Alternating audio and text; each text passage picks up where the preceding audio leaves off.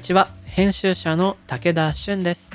演劇モデルの永井美智香です。番組アシスタントのモーションギャラリー大高です。この番組モーションギャラリークロッシングは日本最大級のクラウドファンディングサイトモーションギャラリー上のプロジェクトを紹介しながらこれからの文化と社会の話をゲストと共に掘り下げていく番組です。この番組はリスナーの皆さんと作るオンラインコミュニティもしもし文化センターよりお送りしています。さてさて僕らが番組のオンラインコミュニティそうもしもし文化センターではもしもしーずっていうみんなと限定の SNS ディスコード使ってますけどそれでいろいろ喋ったり月1ミートアップやったりしてるんだが最近はね大高さんとかモーションギャラリークルーが投稿してくれることも増えててちょっと僕もね投稿もうちょいしていきたいなと思うんだけど大高さんどいやーそろそろ夏が近づいてくるとねもう一回こうエスプレッソトニック批評家として。出たぞ。やっぱり半年かけても、ただこれは夏またエスプレッソトニックできるかなと。う僕でもね大高さんにねお願いがあってエスプレッソトニックもいいんですけどやっぱそのお店によっての違いが絵面で見えにくいわけよ。あー確かに。だからやっぱここは大高さんの主戦場ラーメンどうですか？ラーメンもうあの行かないようにしてるんですよ 最近。太るから。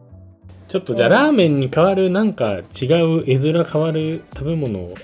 考えようかな。ヘルシーめのやつ？ヘルシーめのやつ。カレーとかえなんかさバーニャカウダとかは？やばい。絵面一緒でしょどこも。なんかさバーニャカウダのさ食レポするやつっていないじゃん。確かに。バーニャカウダ専門のライター？こう違うぜみたいなこと言わなきゃいけないんですよ。そう。あれの個体差をちょっと知りたい。すげえな。ニッチだな。ココアソースにアンチョビが40%ぐらいですかね。多めです。みたいなそういうこと言うの？そう多分それできたら一流の食レポのなんか本出せそうですよねいろんな確かに。出せそう。この店ではセロリから食えとかね。ああいいね。その順番もいいね。セロリ人参なんとかの順が黄金パターンみたいなね。うんうん。食べログポエム投稿したいな。なんかでもちょっとさほんと力抜いてせっかくクローズドな場所だから適当な報告を送ろうかななんかファミチキの感想とか送ろいいね。今日食ったもの。僕もどうしようかな。ちょっとなんかもう少し面白いもの投稿したいなと思うのでもしもシリーズのみんなお楽しみに。そしてまだメンバーになってないリスナーの皆さんもしもし文化センターぜひ参加お待ちしております。うこの番組のハッシュタグはシャープ MGC ROS SING ハッシュタグ MG クロッシングですアップルポッドキャストの番組ページにもコメントを書き込めます。皆さんのご意見ご感想お待ちしています。そして Spotify の番組プレイリストのフォローともしもし文化センターへのご参加もお待ちしています。あなたももしもシーズンになってね。ではでは始めていきましょう。武田俊と長井美智香がお送りする前回に引き続きゲストに編集者で株式会社集い代表の今井祐樹さんをお招きします。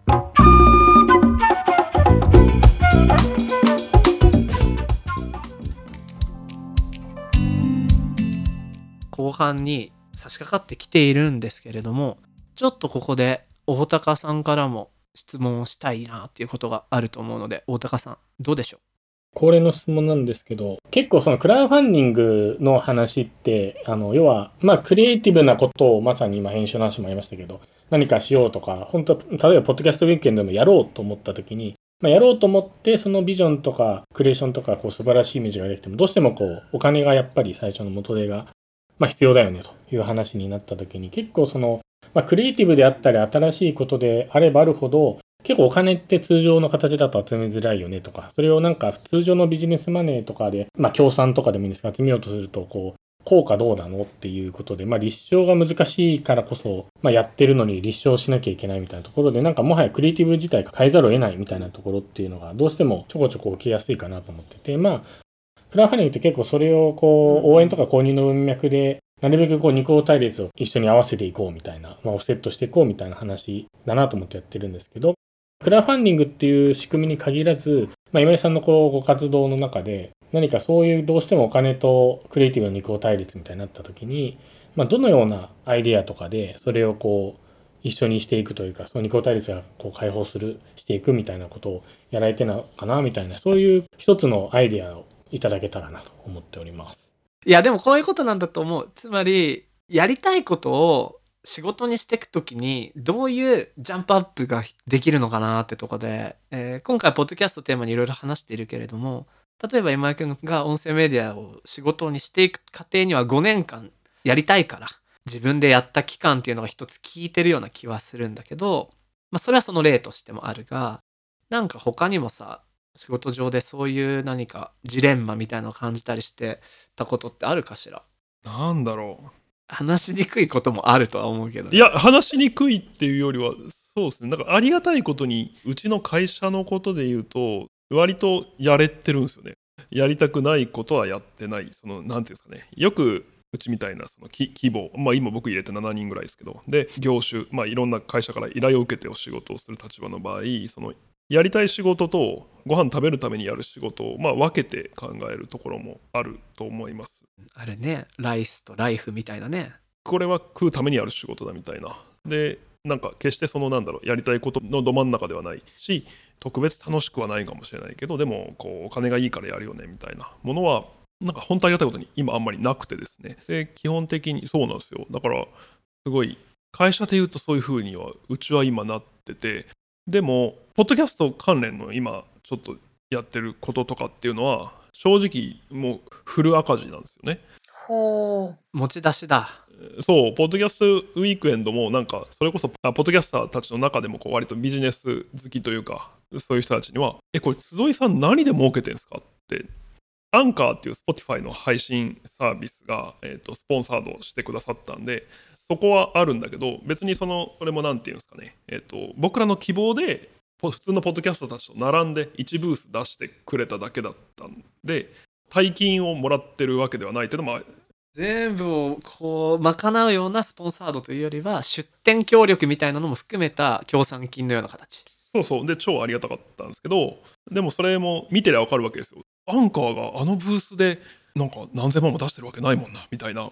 だからみんな不思議がってはくれていて、で、基本的にうちそういうことやることはあるんですけど、まあ、その時に思ってるのは、あ、ポッドキャストウィークエンドなぜやったんですかって言われると、一つはそのポッドキャスターのことをもっと知ってほしい。ポッドキャスターのためのイベントやメディアが存在しないと思っていた。はいはいはいのであのポッドキャスト聞く人のものはいくつかあるんですけどそれをポッドキャスター好きとしてやりたかったというのが一つでもう一つはこれは僕らの割と打算的といえば打算的なところなんですけど、まあ、正直ポッドキャストウィークエンドはめちゃくちゃいいイベントになったんですね。それは協力してくれたというか一緒に主催したトキンマッシュという、えー音声コンテンツのプロたちとあとポラーノっていう、えーとデザインのプロの会社があって、まあ、3社主催でやったんですけどまあでもうちがこう一番主幹事っていうかあの中心で集いが中心でやっててで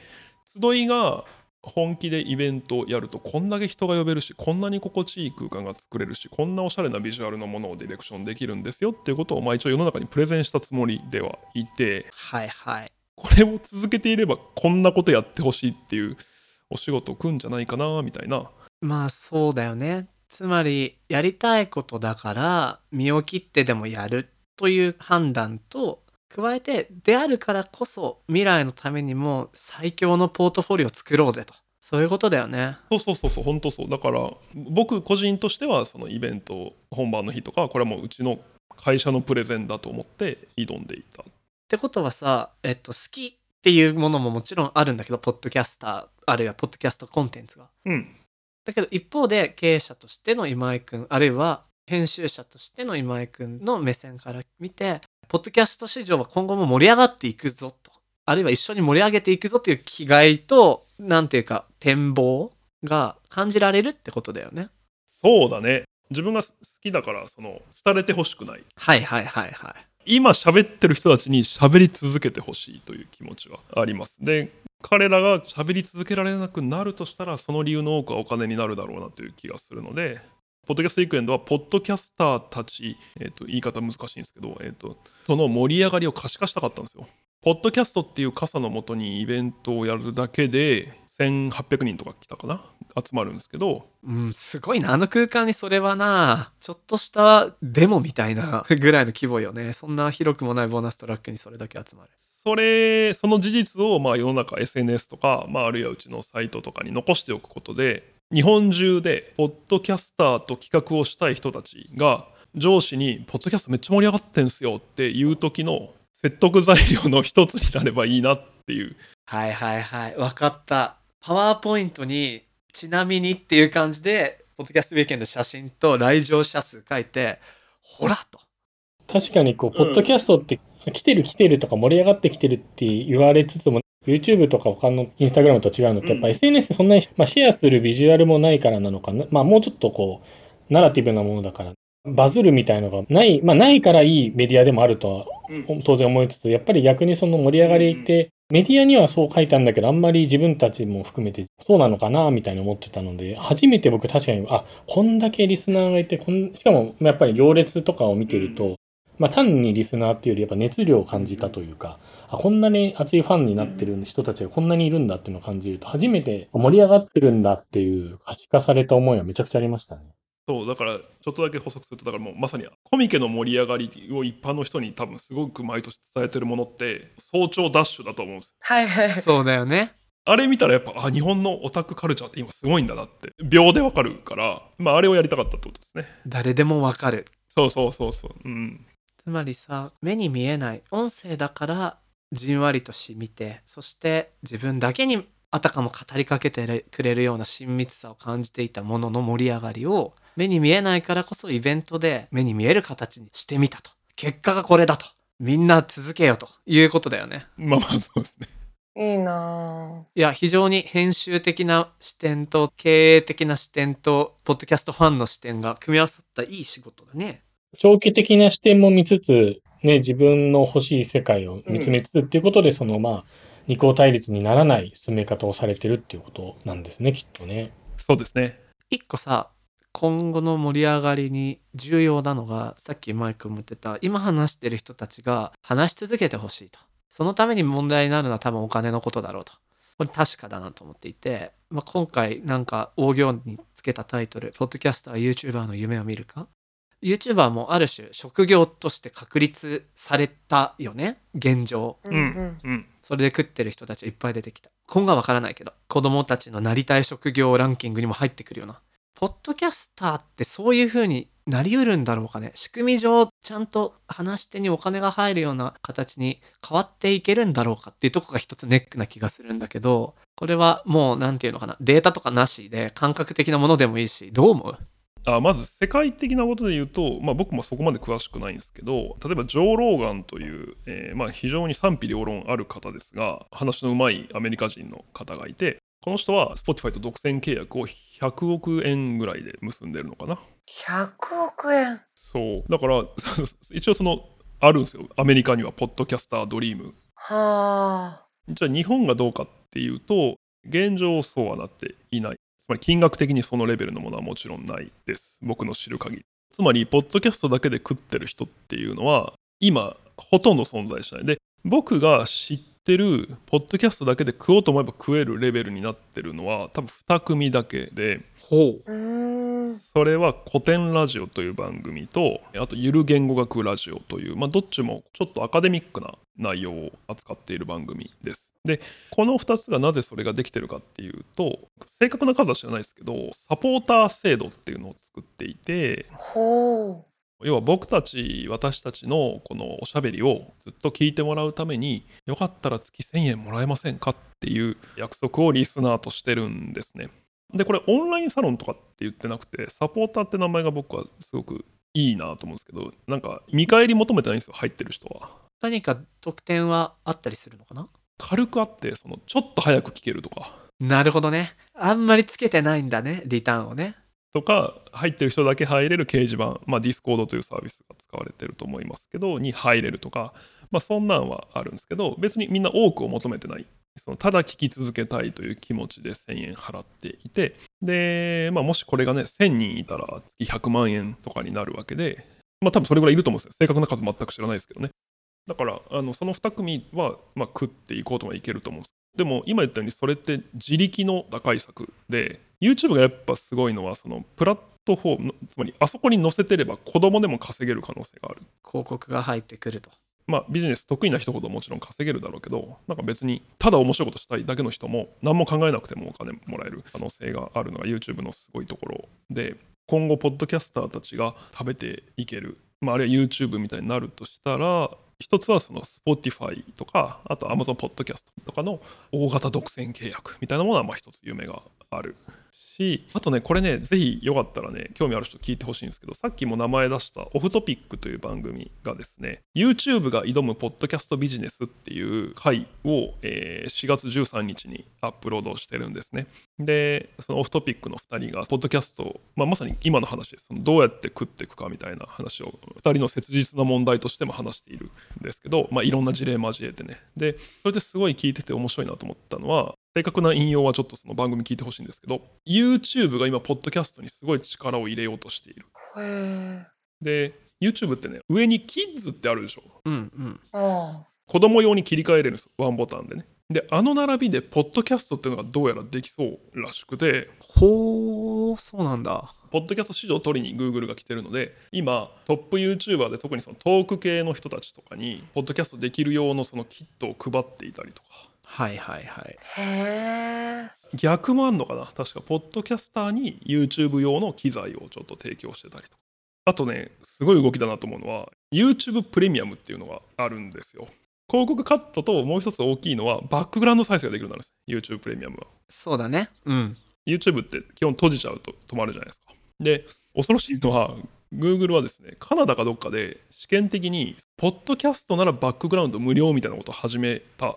らしくて、YouTube がもし本腰入れてきたら動くなる理由が2つあって1つは YouTube のそのレコメンドエンジンっていうのが超優秀っていうことで関連動画。あれすごいよな。永遠だもんなあれ。そうそうあれねめっちゃ面白いなと思ったんですけど世界中の人が YouTube 見てる時に自分で意図的に選んだ動画とそうじゃなくておすすめされた動画みんなそれぞれ見てるじゃないですか。この視聴割合って何対何だと思います？世界平均。これ何割が自分で選んだもので何割が AI によって見せられてるものか。えー、永井さんこれいいよ。回答権をあげます。えー、でもさ自分で選ぶじゃん。7割くらいは自分で選んでんじゃないですか？真逆なんですよ。3割なんですって。へえ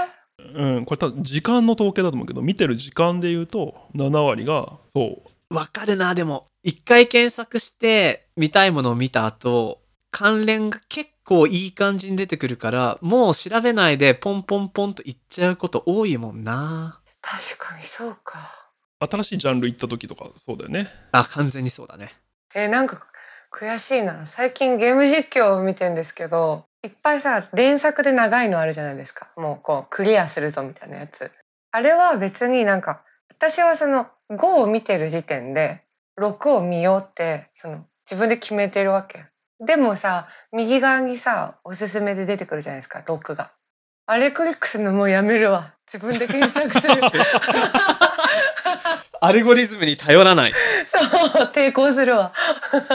あでもそれぐらいエンジンがすごいから優れているから今やっぱ Spotify とか Amazon とか Google Podcast Apple Podcast ができてないことにその関連番組のレコメンドっていうのがあるんですね。でまあこれはやっぱ音声だからいろいろ難しいってあるみたいなんですけど映像だとね映像が似てるみたいなことは AI が認識しやすいけどまあこれが一つとあともう一個はご存知の通り YouTube は収益化を自動的にするそのまあエンジン通か、まあ、もう仕組みができてるので音声であっても再生数に応じて、えーお金を払うということがまあできるから普通に考えると YouTube の方がよくねみたいにちょっとなりかけてるみたいで今ポッドキャスターたちが。なるほどな。だから最近増えてるのかな YouTube でも音声のみのものとかね。ああそうそうそうそうそう思う。つまりだ話を整理すると2つの道があるぞとポッドキャスターが YouTuber の夢を見るためには1つ自分たちのコンテンツを良質化しファンを増やしそのファンから直接サポーターとしての費用をいただいていくまあファンクラブモデル的なものもう一つは、それが YouTube なのか Spotify なのかはまだわからないが、プラットフォームの広告収入だったり、そういう仕組みの中でマネタイズしていくもの。うんうん。この2つがあって、後者はまだちょっと時間がかかりそうだが、これは他のコンテンツと同じく、プラットフォーマーの派遣争いの中で、潮目は変わっていくだろうと。そうです。で、まあ、後者がやっぱ実現しないと、みんなが喋り続けるってことは難しいのかなと。まあ、やっぱ前者は能力が、違う能力がいる。そのそうだよな。タレントだよな。そうそう、僕や武田君が推したポッドキャストの良さである、ただ喋ってりゃいいってことではなくなるので、ただ喋ってりゃいいの世界作ってほしいですね。プラットフォーマーの皆さんには。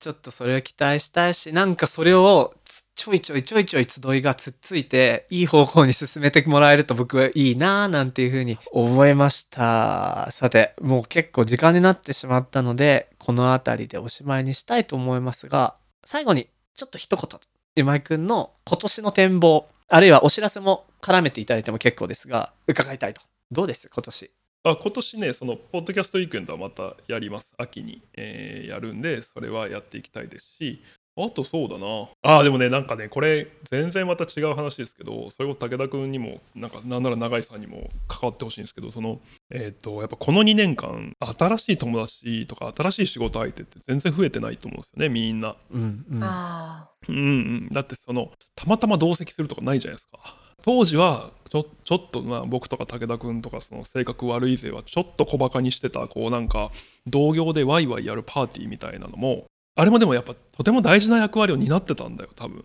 なんか今日乗れないねっていう意見で繋がったりもするし、ああそうそうそうあ。そうそう。だからんなんだかんだ今日面白かったねかもしんないけど、何かあるんだよね、あの場には。そうそうそう。なんか業界偉い人が喋っててその後交流会ですみたいなものとかも多分意味はあって僕はあれをなんか半開きの飲み会と呼んでるんですけどつまりクローズドでもオープンでもない特定の目的を持ってたり特定の志のもと集まった人たちでも全員が全員を知ってるわけではないという飲み会とかバーみたいなものがちょっと不足してんなと思ってて、えっとうちま社名が集いっていうのもあるのでちょっとそういうのをなんかやっていきたいなと思っているんですね。へえ、面白そうコロナ前は当たり前に週1ぐらいあったよねだけどそのうん、一時期そうだよね。おお、今日も今いたわ、みたいなね。編集者が登壇してちょっと交流会みたいなイベントって本当無数にあったけど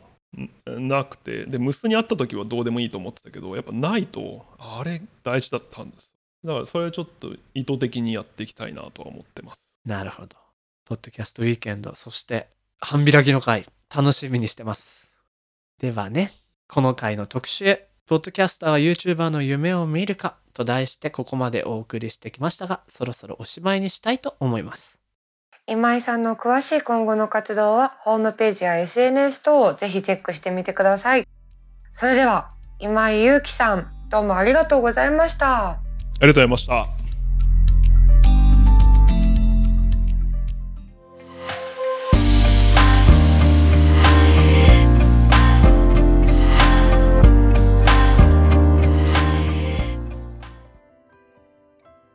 さて、ここからはモーションギャラリーで現在挑戦中のプロジェクトの中から特に注目してほしいものを紹介するホットプロジェクト。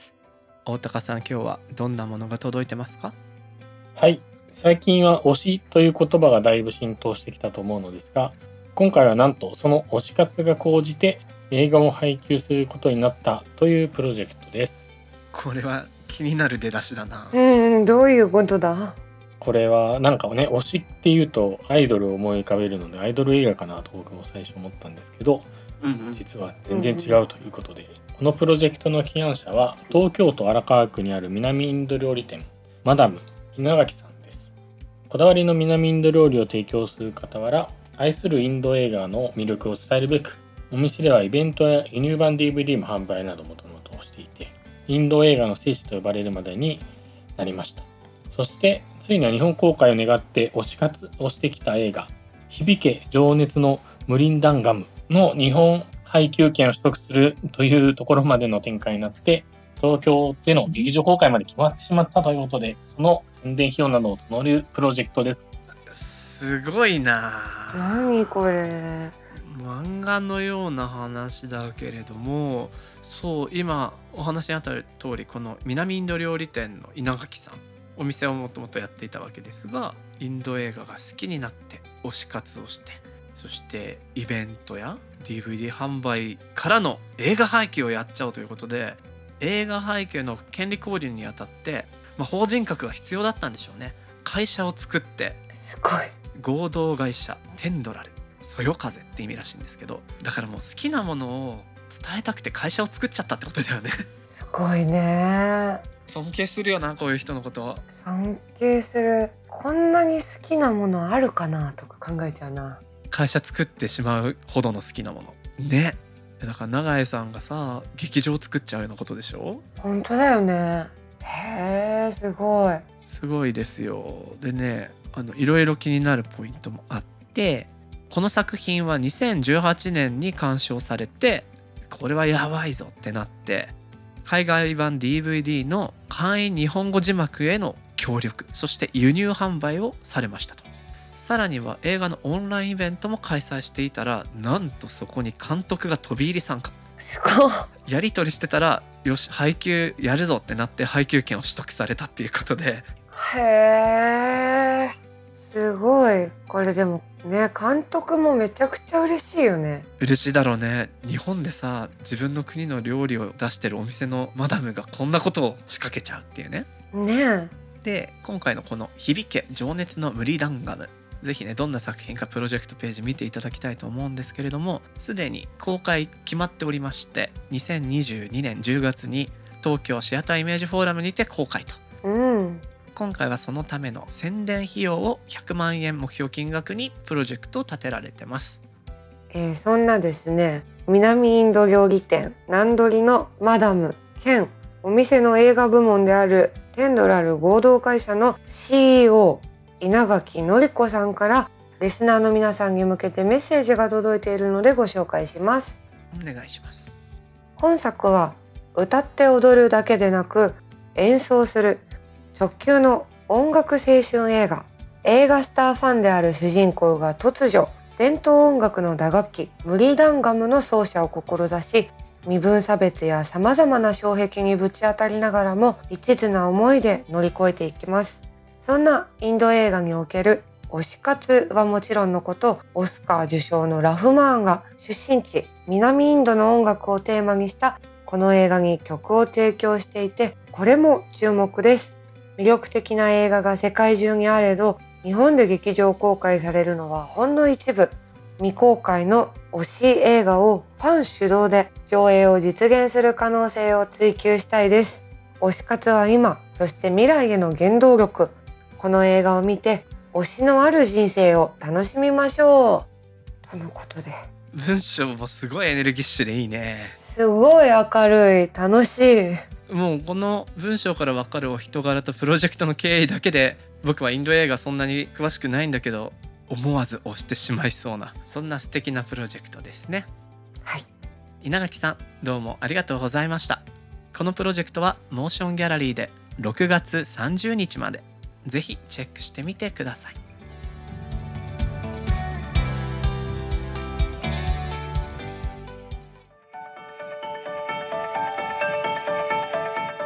モーションギャラリークロッシングエンディングのお時間となりました。さてこの特集も最後のエピソードになりましたが永井さんどうだった？なんかさポッドキャストに限らずだけどこうなんかさ作ってる時ってさ結構その自分が作ってるものに必死になっちゃってそのフィールド自体をさ耕しておくことを忘れがちな気がするのね。特になんだろう出役だと。より多分私がそうなっちゃいがちなんだけど。ああなるほどね。でもさすごいその今井さんはなんかその後から来る人たちのためにさ動いてたりもするじゃない。確かにイベントの話はそうだったねポッドキャストウィーケンド。うん。なんかそういうのがすごい素敵だなって思うしなんかどの業界もこうそうやってね次来る人のために掃除しとくみたいなことがさもっともっと起きると全体的に良くなりそうだなと。そうだね。なんかついね今を刈り取っていくみたいなことがビジネス的に起こりやすいけど次来る人のためにだし今井君の場合は